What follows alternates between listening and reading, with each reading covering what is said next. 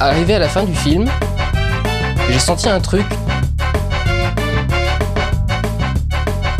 sur ma joue. Je me suis demandé ce que c'était.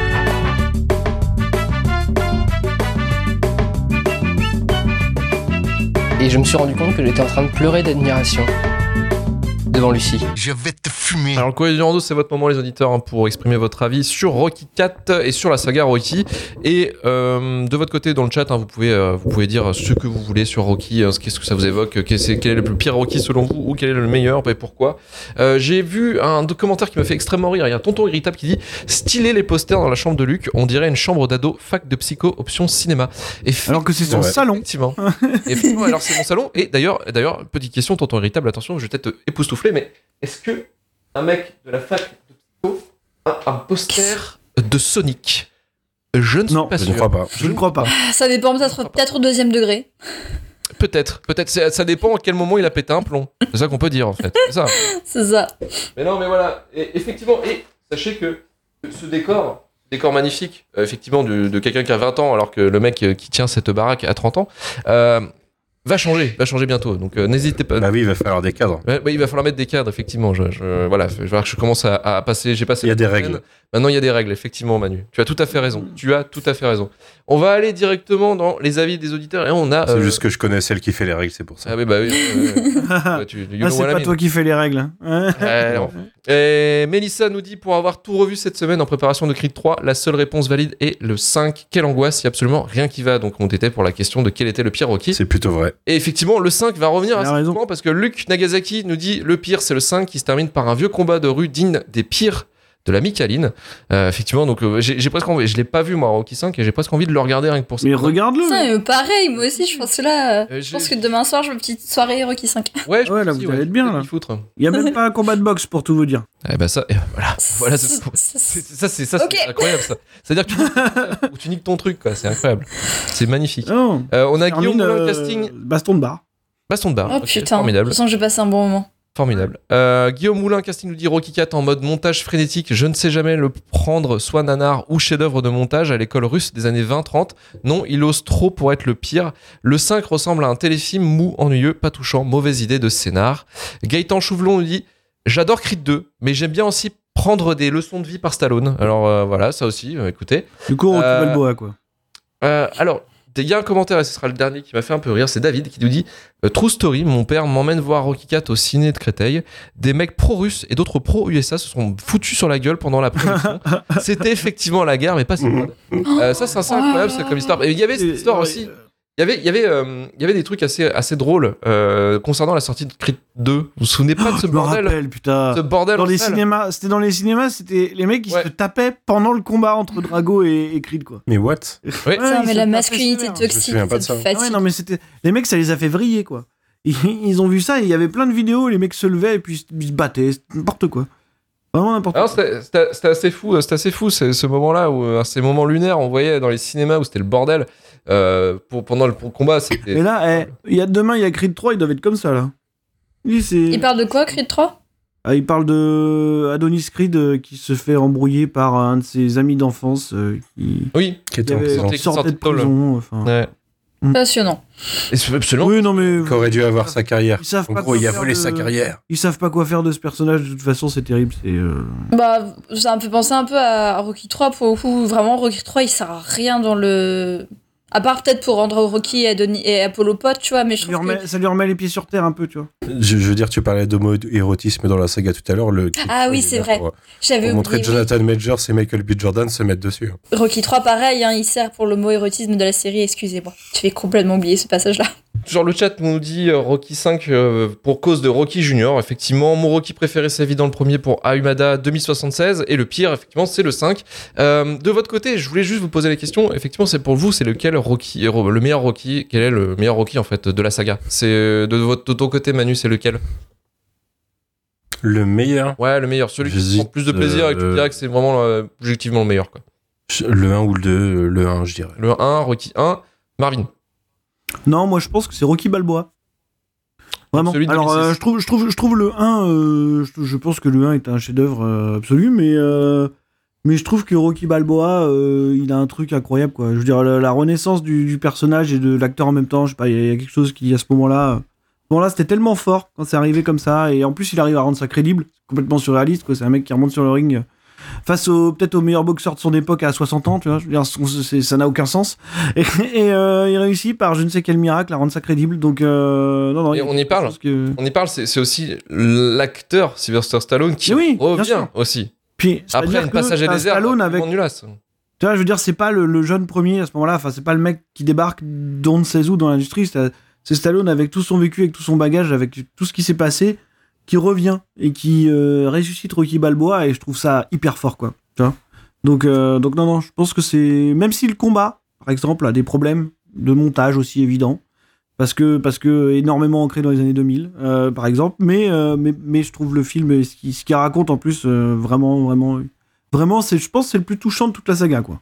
Bah, Juliette, dis-moi, c'est lequel ton préféré? Euh, mon préféré, c'est le 2, et j'aurais considéré le 1 si le personnage euh, d'Adrienne et sa relation avec euh, Polly et, et Rocky étaient réécrites.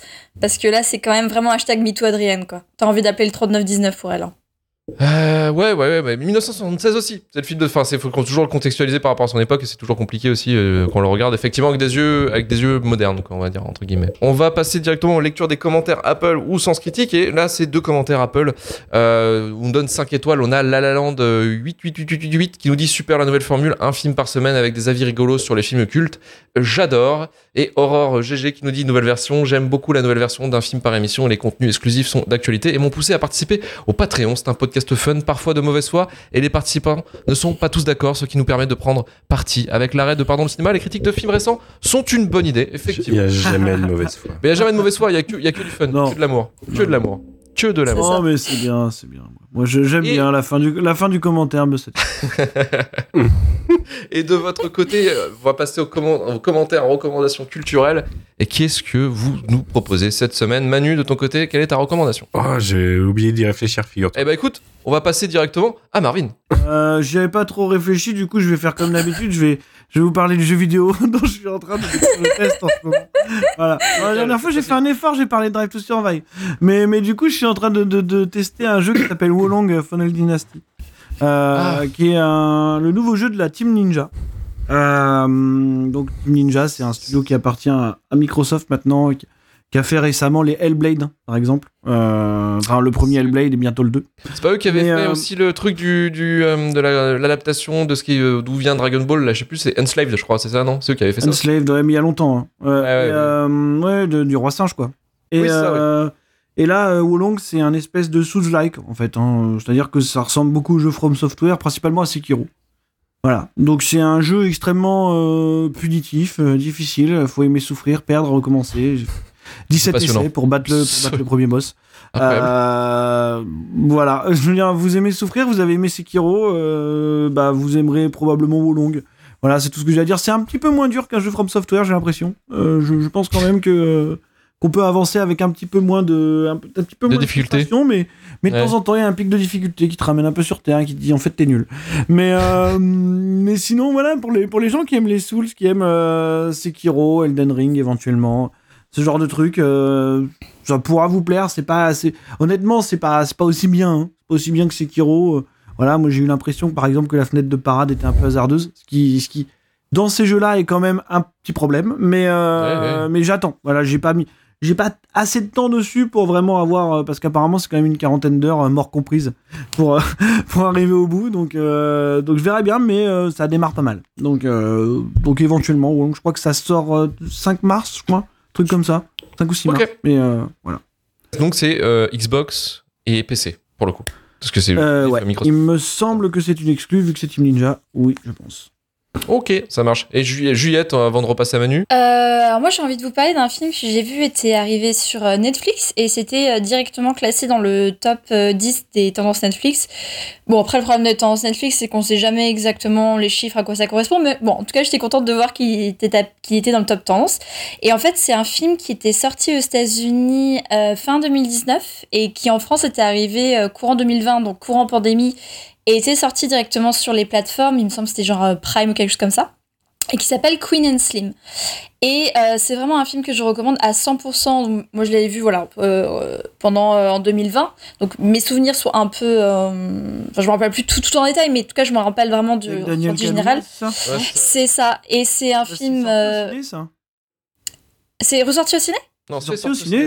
C'est sorti au ciné. En. France, c'est sorti. C'est déjà aussi sorti au ciné? Bah, moi, je- Dans peu de salles. Mais c'est sorti Ouais, bah, Ouais, j'étais en Suède. de l'époque, quoi. Ouais, moi j'étais j'étais en Suède à ce moment-là, donc il n'était pas sorti. Euh, et euh, qu'est-ce que je voulais dire? Oui, donc c'est euh, vraiment un petit chef-d'œuvre.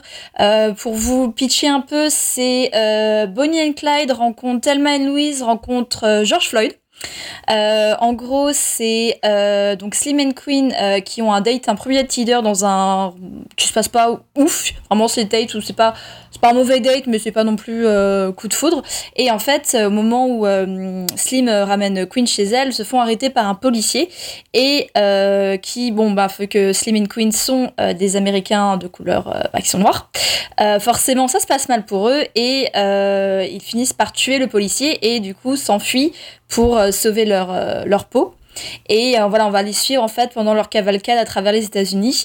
Et euh, c'est un petit bijou. Donc ça a été réalisé et écrit par deux femmes. Et c'est vraiment un, très beau film, un très beau message sur l'Amérique de ce moment-là. Et en plus, comme je disais, c'est sorti fin 2019, donc c'est sorti quand même plus de six mois avant la mort de George Floyd et le, le, mouvement B- BLM. Euh, donc euh, malheureusement un peu précurseur sur ce que l'année 2020 nous a apporté. Euh, la réalisation est vraiment, est vraiment cool. Il y a pas mal de petites têtes qu'on connaît qui font leur passage. Par exemple, il y a Indy Moore, Indy Namour, pardon, qui est une des héroïnes de la série Pose. Et si vous êtes des gens de qualité, vous connaissez ou vous avez déjà vu la série Pose. Donc voilà, il y a pas mal. Il y a aussi Chloé, Chloé Sevigny, ouais, qui, qui passe une tête. Vraiment, le film, superbe. Je vous le recommande et ça fait plaisir. Comme j'ai pas l'impression qu'il a fait énormément de bruit quand il est sorti, ça fait plaisir que de voir que quand il arrive sur Netflix, il se place euh, en top tendance et euh, foncé parce qu'il le mérite. Ouais, que c'était euh, Queen and Slim et c'est Melina Matsoukas effectivement qui, qui réalise. C'est ça.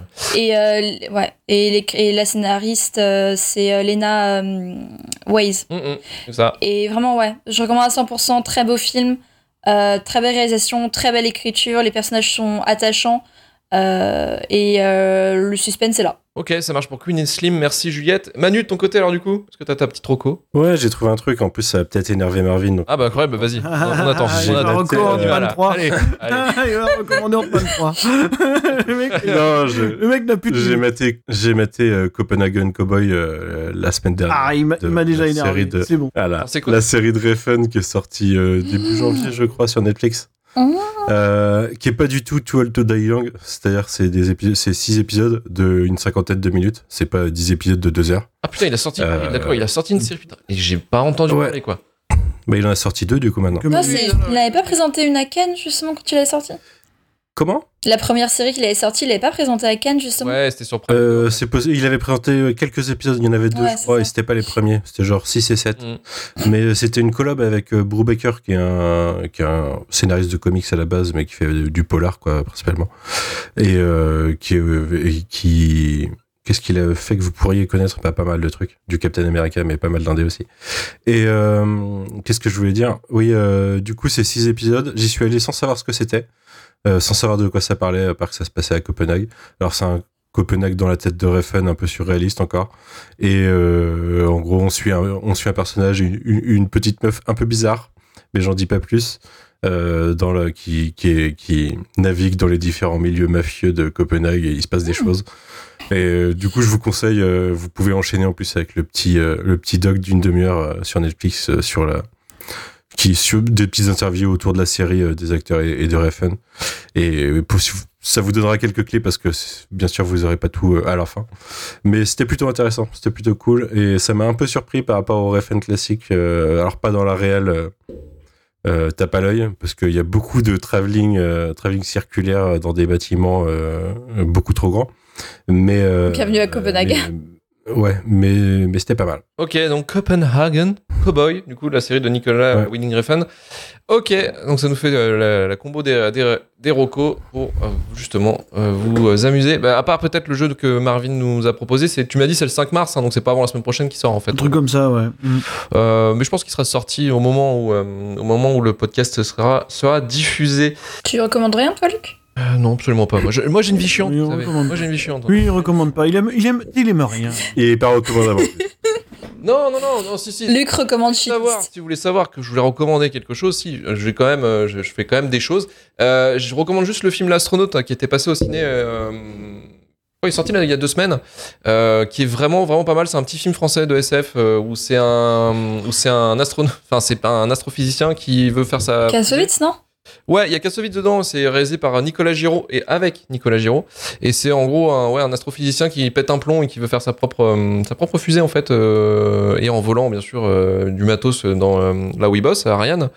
Et, voilà, on suit ce mec qui veut réaliser ce rêve. On comprend pas au début pourquoi il a, il a autant d'obsession pour faire une putain de fusée pour aller dans l'espace, mais en fait, à la fin, on comprend effectivement qu'il y a des éléments qui font qu'on comprend ça. Mais c'est un film de SF vraiment, vraiment sympa pour le coup, assez court et plutôt excessivement bien réalisé par rapport au budget, surtout pour l'ambition de l'histoire. Donc euh, non non, si vous avez le temps euh, de, de- de- si vous avez le temps d'aller au cinéma pour aller le voir, euh, je pense qu'il va pas rester trop longtemps encore en- à l'affiche parce que ça a pas l'air d'être un film qui a fait un succès de fou, mais c'est un film plutôt intéressant. Donc ouais, l'astronaute de, de Nicolas Giraud, vraiment vraiment un bon petit film français. Donc voilà, donc Est-ce que, je, est-ce que je peux, est-ce que je peux avoir 3 minutes d'autopromo? Ah ben vas-y, euh, Marvin, je t'en prie. Parce qu'on vient d'annoncer la dernière soirée qu'on allait faire autour du bouquin, du coup. Ah, j'ai oublié de noter, le- effectivement, ouais. Ça sera le 24 mars, euh, pour ceux qui nous écoutent peut-être d'un peu plus bas. Euh, C'est-à-dire qu'on va être à Toulouse, pour le coup, euh, chez, chez, chez Sœur d'édition, donc, euh, donc qui, qui, qui, qui seront là, hein, pour le coup. Et je serai encore avec Stéphane, voilà, avec Stéphane Boulet, avec qui j'étais à Lyon la semaine dernière. Donc, cette fois-ci, on va diffuser Alien et Seven, parce qu'on fait, Hmm. on fait une double soirée avec, avec son bouquin et le mien. Donc euh, voilà. C'est le 24 mars au pâté. Je sais plus le nom du. Non, c'est un Gaumont. Euh, J'ai plus exactement le Vous nom. auriez pu faire Alien 3 du coup, non? Ouais, mais bon, euh, les cinémas ils veulent forcément que tu diffuses là. Donc, euh, donc voilà. Mais euh, on a fait Alien 3 à Lyon. Et en assembly cut en Mhm. plus. Et c'était cool. Et, et, euh, donc voilà. Il y aura Alien, le premier, et euh, Seven. Au ciné. Super. Donc c'est toujours bien. Voilà. Ok, ça marche. Écoutez, on va pouvoir clôturer cette émission.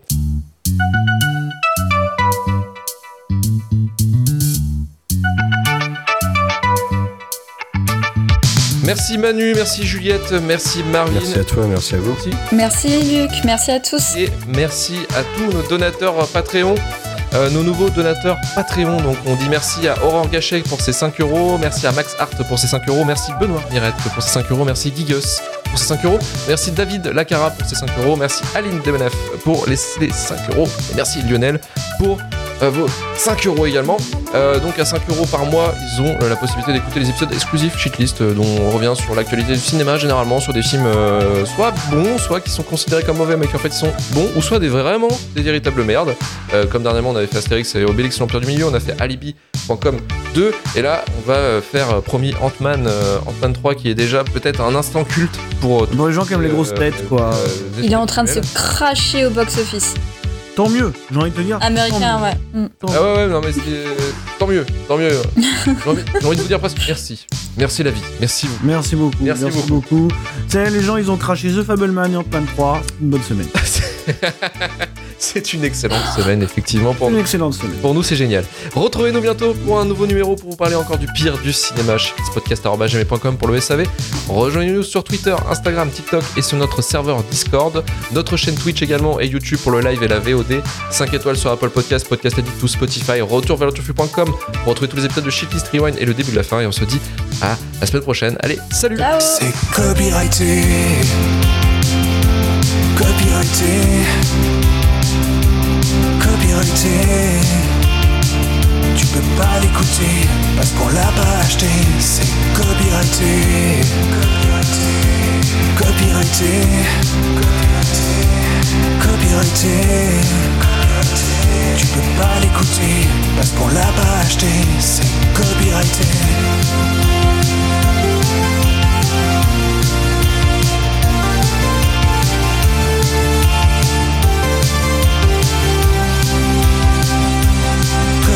iras-tu? On n'a pas de blé On n'a pas de blé Mais tu peux m'en donner. La Tu peux pas l'écouter. Parce qu'on l'a pas acheté. C'est copyrighté. Copyrighté. Copyrighté. Copyrighté, copyrighté. Tu peux pas l'écouter parce qu'on l'a pas acheté. C'est copyrighté. Copyrighté. Copyrighté. Tu peux pas l'écouter parce qu'on l'a pas acheté. C'est copyrighté.